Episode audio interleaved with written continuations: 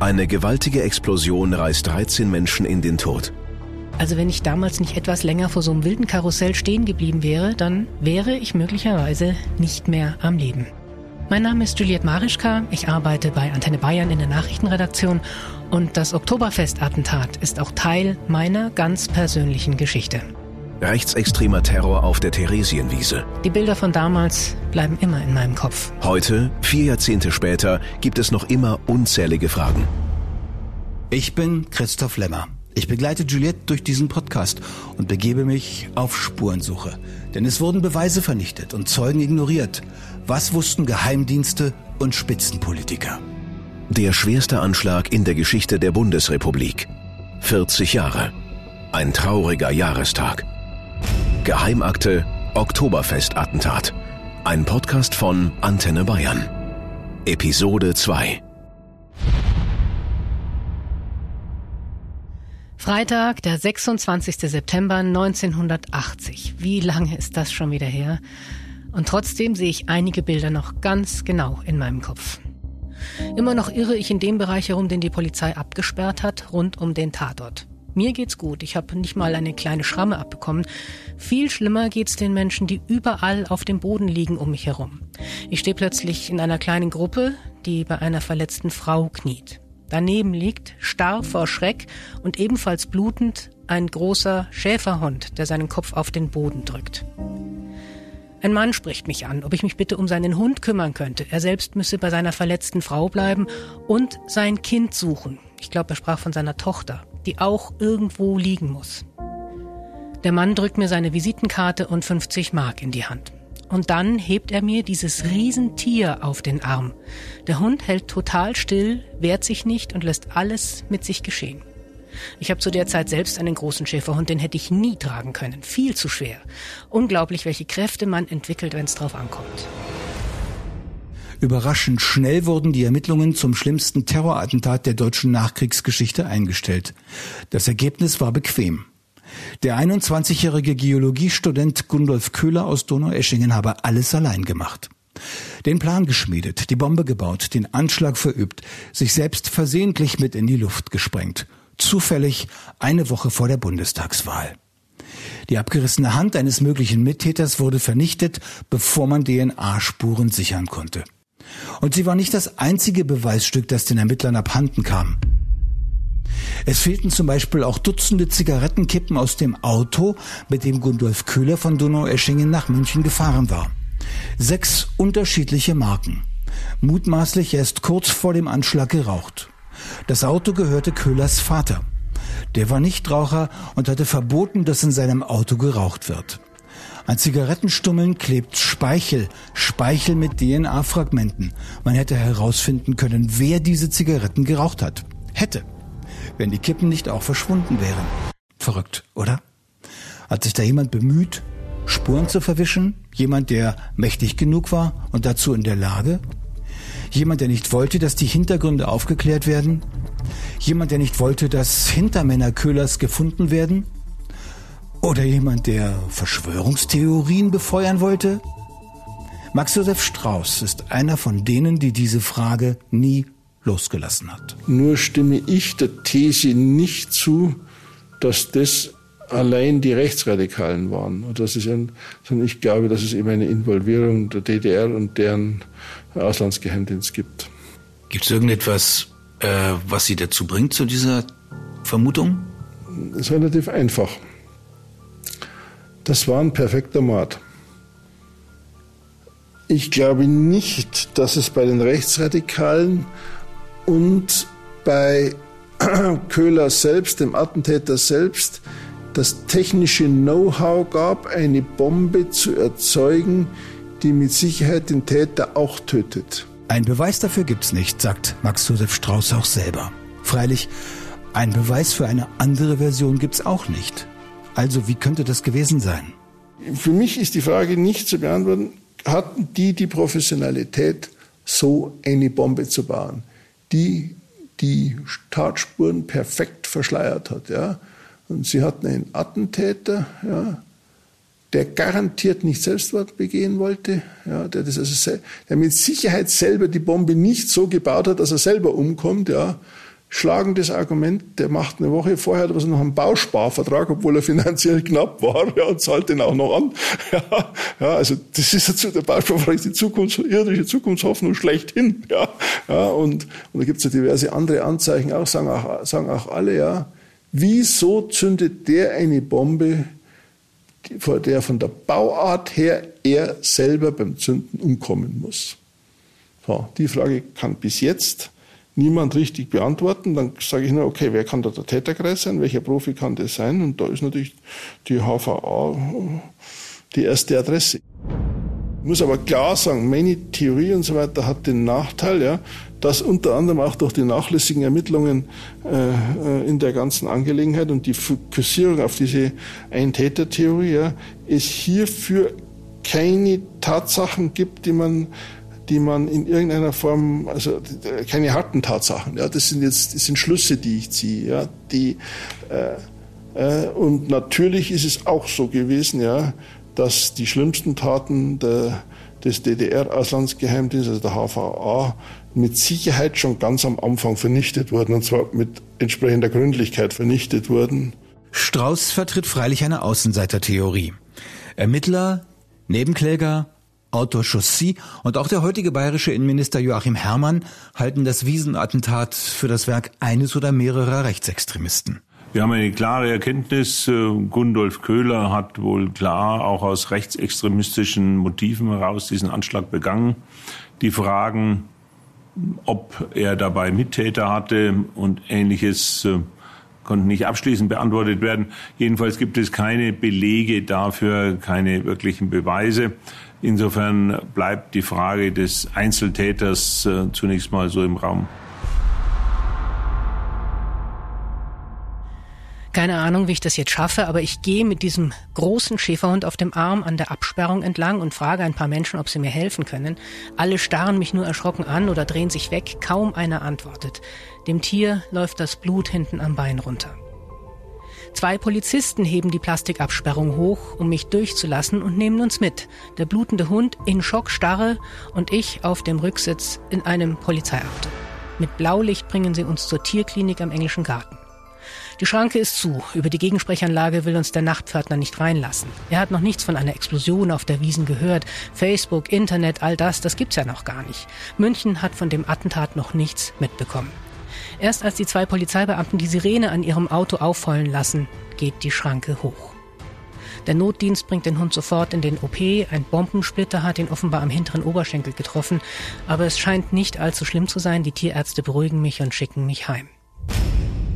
Rechtsextremisten. Rechtsradikale Täter. Gundolf Köhler war Rechtsextremist. Wehrsportgruppe Hoffmann. Mit denen hatte er zu tun. Es wird Zeit, sich mit der militanten Szene der damaligen Zeit zu beschäftigen. Und einem Mann, der jahrelang als Deutschlands militantester Nazi galt, Karl-Heinz Hoffmann. Der, der die Wehrsportgruppe gründete. Eine Gruppe, die wenige Monate vor dem Attentat von der Bundesregierung verboten wurde, gegen den Willen der damaligen bayerischen Regierung unter ihrem Ministerpräsidenten Franz Josef Strauß. Heute sieht man das in München nachträglich als Fehler, sagt der jetzige Innenminister Joachim Herrmann. Man muss heute auch klar sagen, dass auch in der Bewertung der Wehrsportgruppe Hoffmann, wie intensiv die Verbindung zu Gundolf Köhler auch immer war, äh, sicherlich auch damals 1980 äh, in Bayern Fehler gemacht wurden. Äh, Franz Josef Strauß war ein großartiger Ministerpräsident, er war auch in der politischen Bewertung dieser Wehrsportgruppe, in der Gefährlichkeit hat er sich äh, ganz eindeutig geirrt. Äh, der Bundesinnenminister Baum hat die Wehrsportgruppe Hoffmann ja im Frühjahr 1980 verboten und das war richtig so. Und äh, wir müssen ja vor allen Dingen sehen, äh, ja, nur einen relativ kurzen Zeitraum nach diesem Oktoberfestattentat ist ja dann im Dezember 1980 dieser schreckliche Mord an Schlomo Lowin und äh, Frieda Pöschke in Erlangen verübt worden. Da war dann die Zuordnung klar. Ein Täter, der unmittelbar aus der Wehrsportgruppe Hoffmann äh, stammte, äh, der dann auch später selbst äh, zu Tode kam. Äh, und da muss man natürlich insgesamt schon sehen, äh, was hier rund um jedenfalls diese Wehrsportgruppe Hoffmann sich offensichtlich doch an ja, auch äh, hochgefährlichen Entwicklungen äh, in puncto Rechtsextremismus und brutaler Gewalt äh, entwickelt hatte. Dass die Staatsregierung das damals 1980 noch nicht so sah, das ist heute unumstritten. Anwalt Dietrich sieht darin eine der Gründe für die schwierigen Ermittlungen und die vielen bis heute ungeklärten Details. Politisch wird organisierter Rechtsradikalismus in Deutschland, speziell in Bayern, nicht gern gesehen. Das war so damals. Selbst diese hochgefährliche Gruppe Hoffmann wurde von Strauß und Tandler und allen anderen systematisch verharmlost als Spinner, die äh, mit Holzwaffen und mit Uniform im Wald trainieren. Wenn Sie das wollen, sollen Sie das machen, so wurde es gesagt. Und wenn es wirklich organisierten Rechtsradikalismus in Deutschland geben sollte, dann sind das Gruppen, die vom KGB oder aus der DDR finanziert oder initiiert würden. Das war die gängige Einschätzung beziehungsweise auch die Handlungsanweisung für die einzelnen äh, Polizeistationen oder Staatsanwaltschaften, wie man gegenüber Rechten vorgehen soll. Nämlich anders als bei den Linken. Bei Linken war es immer der, der Zusammenhang, die, die, die Gruppenzugehörigkeit, die kriminelle oder terroristische Vereinigung. Kann man Dutzende von Beispielen finden. Bei Rechten war es immer der verwirrte Einzeltäter, die Amoktat äh, mit privaten, äh, äh, mit, privat, äh, äh, mit, mit privater Motivation und äh, dass äh, deswegen beispielsweise auch gerade in Bayern, aber auch in anderen Bundesländern, äh, weil man vorher immer gesagt hat, es gibt in Deutschland oder in Bayern keinen organisierten Rechtsradikalismus. Inzwischen ist auch in der Tierklinik große Hektik ausgebrochen. Als ich rausgehe, steht da ein Pferd, ein Schimmel, ganz ruhig, aber mit weit aufgerissenen panischen Augen und einem golfballgroßen Loch in der Seite. Kein Blut. Der Schimmel hatte mit seinem Kutscher vor dem Hauptausgang der Wiesen auf Kunden gewartet, als die Bombe hochging. Irgendwo habe ich später gelesen, dass das Pferd nicht mehr gerettet werden konnte. Ich habe keine Ahnung mehr, wie ich an diesem Abend nach Hause gekommen bin. Bombenleger Köhler habe die anstehende Bundestagswahl manipulieren wollen, sagen die Behörden heute. Sollte Köhler Hintermänner gehabt haben, dann gelte das für die natürlich auch. Und genau darum sagt der Rechtsextremist Hoffmann, habe er eben gerade kein Motiv gehabt. Jeder wusste doch, dass mir die Demokratie sozusagen am Arsch vorbeigeht. Mich haben doch die Wahlen überhaupt nicht interessiert. Ich war nie in einer Partei. Ich habe nie für eine Partei Stellung genommen. Schon gar nicht für den Strauß. Wer bin ich denn? Und der Köhler. Wenn er denn der Rechtsextremist gewesen wäre, dann hätte er doch an einem Wahlergebnis auch kein Interesse gehabt was ja aufschlussreich ist. Da antwortet der Wehrsportgruppen Hoffmann für seinen toten Kameraden Köhler quasi gleich mit, von dem er sich irgendwie immer zu distanzieren versucht habe, der halt nur vereinzelt mal bei ihm bei Wehrsportübungen dabei gewesen sei, der vielleicht gern mehr gewesen wäre, den er Hoffmann aber nicht gelassen habe. Der Köhler hat mir dann irgendwann mal auch lange zurückliegend einen Brief geschrieben, und hat sich erboten, in seinem Heimatbereich eine Wehrsportgruppe aufzubauen. Ja, das ist natürlich eine tolle Sache. Nein, ist es nicht, weil man meine Antwort verschweigt. Ich habe sofort geantwortet, habe gesagt, es kommt nicht in Frage, ich will das nicht. Das gehört doch dazu. Und das ist die Schweinerei an der Janse. Und das haben Sie immer so gemacht. Haben Sie von diesem Schreiben, das Sie dem Köhler geschickt haben, noch eine Kopie? Aber jedenfalls nicht griffbereit. Nein, eigentlich nicht. Ich habe das nicht, aber die Behörden haben es. Die nächsten Tage sind die Nachrichten voll. 13 Menschen sind gestorben. Zu den vielen Verletzten zählt auch meine Freundin. Nachdem wir Gitti geholfen und uns dann aus den Augen verloren hatten, musste sie mit einem Schock in einem Krankenwagen versorgt werden. Die Jungs hatten Gott sei Dank nichts abbekommen. Sie haben im Gegensatz zu mir sehr schnell gerafft, dass es eine Explosion gab und sich dann in Sicherheit gebracht, bevor vielleicht noch mehr passiert. Später haben wir vier lange bei Kerzenschein zusammengesessen und versucht zu verstehen. Und jeder von uns hat sich Vorwürfe gemacht. Zu wenig gefühlt, zu viel gefühlt, nicht geholfen oder falsch geholfen, nicht cool genug gewesen zu sein oder zu cool. Merkwürdig, wie man bei sich selbst die Schuld sucht, wenn man etwas nicht begreifen kann. Ein paar Tage vergehen, der Alltag hat mich wieder, meine Teenagerwelt rückt sich fast wieder ein bisschen gerade. Die 50 Mark, die mir der Hundebesitzer in die Hand gedrückt hatte, die werden mir in der Schule in der Umkleidekabine beim Sportunterricht geklaut und deshalb drücke ich mich auch davor, mich bei dem Mann zu melden. Eigentlich hätte ich ihm gerne das Geld zurückgegeben und es ist mir peinlich, dass ich das jetzt nicht mehr habe. Aber irgendwann rufe ich doch an, freue mich, ihm sagen zu können, dass es seinem Hund gut geht und erwarte eine ebenso gute Nachricht, als ich mich nach seiner Frau und seinem Kind erkundige. Und es ist erst dieser Moment, in dem mir die ganze Katastrophe wirklich bewusst wird, in dem aus Opferzahlen Schicksale werden. Der Mann, dem ich die gute Nachricht über seinen Hund überbringe, ringt nach Worten. Sein Kind hat den Anschlag nicht überlebt, sagt er mir, und seine Frau ist schwer verletzt. Wie verabschiedet man sich nach so einem Telefonat? Alles Gute?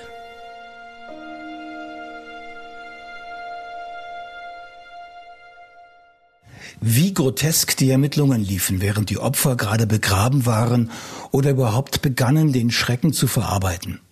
Wie aberwitzig gerade Geheimdienstler vorgingen, das zeigt das Beispiel von Hans Langemann. Langemann war Abteilungsleiter im bayerischen Innenministerium und Chef des Landesverfassungsschutzes. Langemann lebt schon lange nicht mehr, aber jeder, der sich mit dem Wiesenattentat näher beschäftigt hat, kennt seinen Namen. Auch Autor Ulrich Chaussy. Dr. Hans Langemann war ein Agent des BND, der dann zur Olympiade äh, wechselte, wurde der Sicherheitsbeauftragte der Olympischen Spiele und dann wechselte er ins bayerische Innenministerium als sogenannter Staatsschutzchef. Das hieß, er war der politische Aufseher des Bayerischen Landesamtes für Verfassungsschutz. Schon gleich nach dem Anschlag lag der Verdacht nahe, dass der Bombenanschlag politisch motiviert sein könnte. Über ein behördenweites Datennetzwerk stieß Langemann auf den Namen Gundolf Köhler. Erste Informationen über Köhlers rechtsextreme Gesinnung und seine dubiosen Kontakte zu Hoffmann. Daraufhin ist ja das Verfahren überhaupt erst vom Generalbundesanwalt, also vom obersten politischen Staatsanwalt, der für Extremismustaten allein zuständig ist, an sich gezogen worden. Und das Erste, was der gesagt hat, absolute Nachrichtensperre. Dass die dann von dem, von dem Staatsschützer gebrochen wird, äh, das ist schon merkwürdig. Denn Langemann gab ausgewählten Reportern Tipps, etwa einer Illustrierten, die heute nicht mehr existiert, die Quick, ein eher krawalliges Skandalblatt.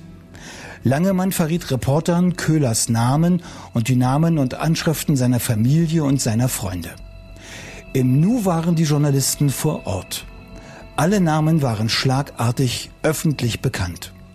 Jeder aus Köhlers Umfeld konnte sich ausrechnen, dass die Polizei demnächst bei ihm erscheinen würde. Wer etwas zu beseitigen hatte, der hatte jetzt die Gelegenheit dazu. Ausgerechnet Geheimdienstmann Langemann hatte dafür gesorgt. Max Josef Strauß, der Sohn des damaligen bayerischen Ministerpräsidenten, kannte Langemann und erinnert sich. Also ich habe ihn ein paar Mal Grüß Gott gesagt, ja, trat, ihm, trat fürchterlich verschwörerisch auf und mit dem höheren Wissen äh, ausgestattet, ja. Und der hat in gewissen Abständen immer irgendwelche Geheimunterlagen bei meinem Vater durch persönliche Übergabe äh, sozusagen abgegeben. Ja, jetzt sage ich bei meinem Vater, die, diese persönliche Übergabe fand bei uns zu Hause statt. Ja, sprich, der tauchte dort auf. Ja, und also das, das war schon fast slapstickartig, wenn man sich so einen, Film vorstellen. Ja, wie sieht ein Geheimdienstler aus? Die, das hat ja alles so Hut auf, Brille auf und so weiter. Das hat ja alles so äh, äh, immer so verschwörerisches Auftreten, ja, und hat ihm dann irgendwelche Unterlagen in die Hand gedrückt, ja. Diese Unterlagen, also ich habe einfach mal reingeschaut, ja, aber ich habe da auch nicht weiter, also ich habe an die Inhalte keine Erinnerung mehr, weil sie einfach so bedeutungslos waren, ja.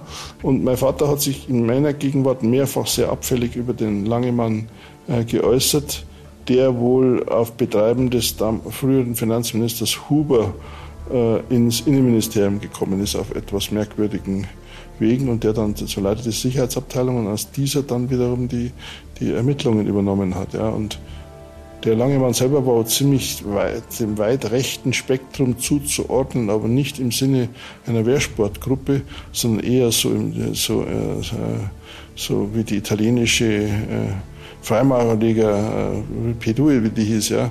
ja, äh, das, das, war so eher, wäre so eher seine geistige Richtung gewesen. Also sicherlich nicht äh, mit, dem, mit diesem primitiven Wehrsport Hoffmann. Ja. Und deswegen, ich weiß nicht, was da insgesamt gelaufen ist. Es gibt nur einen Grundwiderspruch, den sage ich noch einmal. Die Bombe war zu professionell gemacht und sie hat den Attentäter getötet, der selber garantiert nicht sterben wollte bei der Aktion. Und diesen Widerspruch hat noch keiner aufgelöst. Lange Jahre verdränge ich den Anschlag, wenn überhaupt rede ich darüber wie über eine spannende Episode in meinem Leben. Aber wenn es irgendwo knallt, wenn ein Militärflieger die Schallmauer durchbricht oder wenn auch nur eine schwere Tür zukracht, dann ist alles wieder da. Und langsam lasse ich mich auch drauf ein, wehre mich nicht mehr gegen die Bilder in meinem Kopf. An den Jahrestagen des Anschlags gibt's immer wieder neue Berichte darüber. Sehr schnell hatte man sich damals ja auf die Theorie des Einzeltäters versteift. Die Ermittlungen wurden nach nur zwei Jahren abgeschlossen. Aber viele können das bis heute nicht glauben. Der Autor und Journalist Ulrich Chaussy hat sich in das Thema eingegraben. Er hat recherchiert und nachgebohrt, hat neue Zeugen gefunden und zusammen mit anderen Zweiflern erreicht, dass die Ermittlungen wieder aufgenommen werden. Über seine Erkenntnisse hat er ein Buch geschrieben. In der Zeitung ist ein Bild davon abgedruckt. Das Buch ist rot mit schwarzer Schrift. Oktoberfest, das Attentat lautet der Titel. Und darüber ist ein Schwarz-Weiß-Foto. Es zeigt zwei junge Mädchen, die sich um eine Verletzte kümmern. Eins hält den Kopf der Frau, das andere mit langen blonden Haaren blickt in Richtung Kamera. Tatsächlich aber auf den Attentäter, der da tot am Boden liegt. Für das Titelfoto des Buches ist das Bild an dieser Stelle abgeschnitten, man kann die Leiche nicht sehen. Aber ich weiß, dass sie da liegt. Ich schaue mir auf dem Foto selbst ins Gesicht. Ich kann dieses Gefühl schwer beschreiben, aber jetzt habe ich einfach keine Chance mehr, irgendetwas zu verdrängen. Ich rufe Ulrich Chaussy an und melde mich als das blonde Mädchen auf seinem Buchcover. Wir treffen uns und er hört sich meine Geschichte an.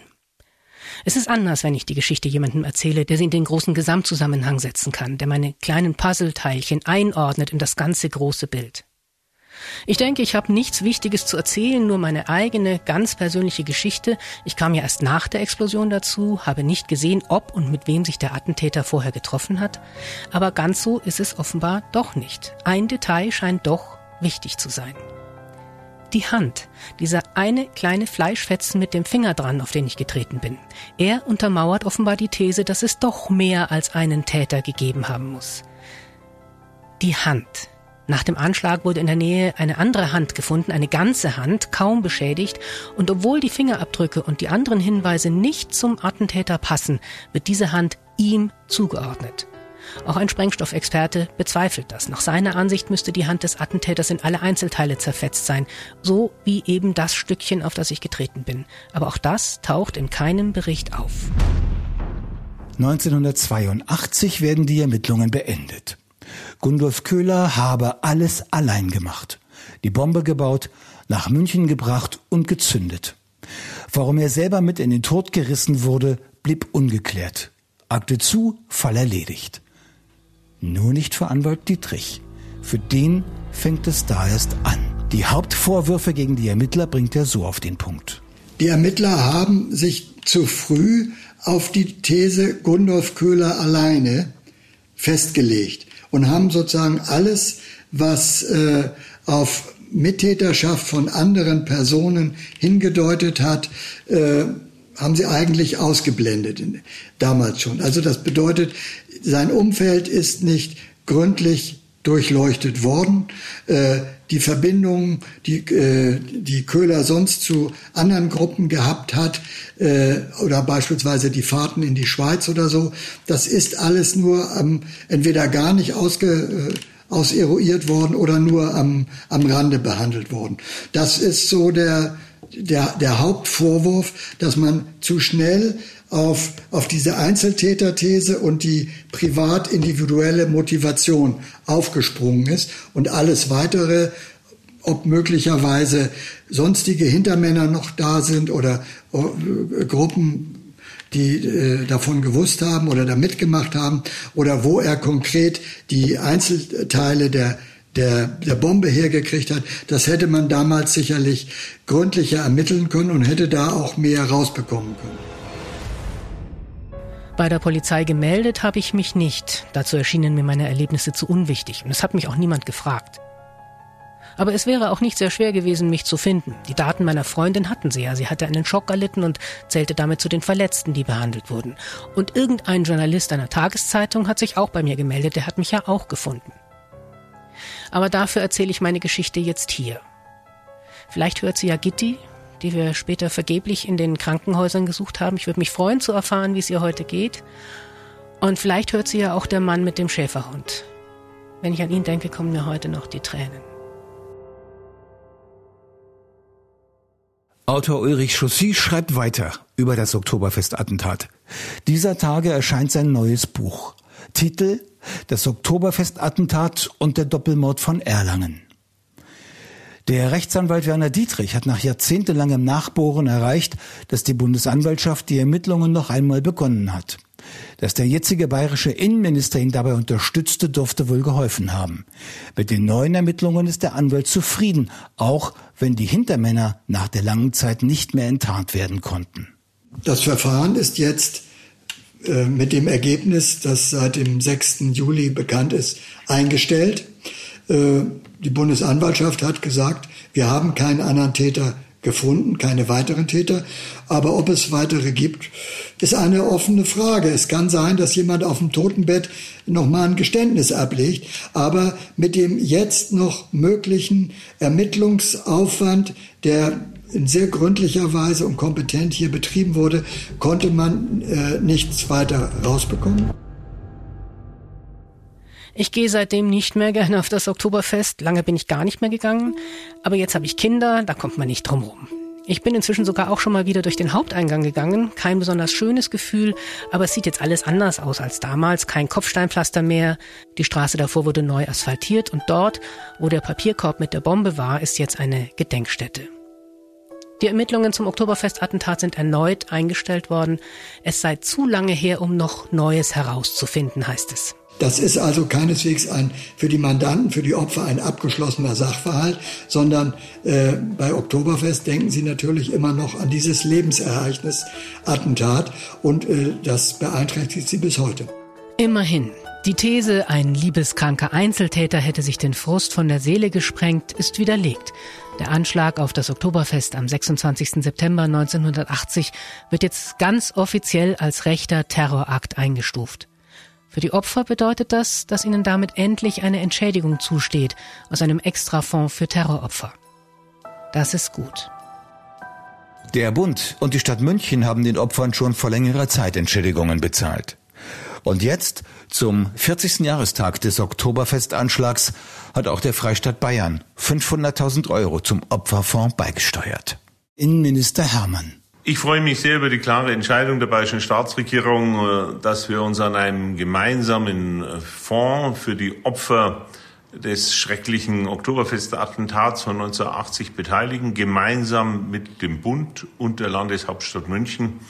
Es gibt äh, Hinterbliebene, es gibt damals schwer verletzte Opfer, die auch heute noch schwer an den Folgen dieses Attentats zu tragen haben und denen müssen wir wenigstens eine etwas stärkere finanzielle Entlastung zukommen lassen. Deshalb äh, ist das eine wichtige und richtige Entscheidung anlässlich des 40. Jahrestages äh, dieses schrecklichen Attentats. Aber es sind noch viel zu viele Fragen offen. Wie kann es sein, dass wichtige Beweisstücke spurlos verschwunden sind oder sogar einfach vernichtet wurden? Wo doch sonst Asservate oft jahrzehntelang aufbewahrt werden, um sie vielleicht später mit neuen Methoden nochmal zu untersuchen. Was hätte man da mit den jetzigen forensischen Möglichkeiten alles herausfinden können? Welche Rolle hatten die Behörden damals bei den großen Ermittlungsfehlern? Wer hat die Ermittlungen behindert und den rechten Hintergrund vertuscht? Und wer hat dem Attentäter damals geholfen? Sind die Hintermänner möglicherweise noch heute aktiv? Man kann nicht völlig zufrieden sein. Man wird mit ein bisschen äh, ja, bedauern, äh, dass da nicht noch mehr kriminologisch möglich ist, äh, tatsächlich jetzt aber wohl den Aktendeckel schließen müssen. Irgendeiner weiß es. Und ich gebe die Hoffnung nicht auf, dass es vielleicht auch erst in ein paar Jahren doch noch Antworten geben wird. Der schwerste Anschlag in der Geschichte der Bundesrepublik. 40 Jahre. Ein trauriger Jahrestag. Geheimakte Oktoberfest-Attentat. Ein Podcast von Antenne Bayern.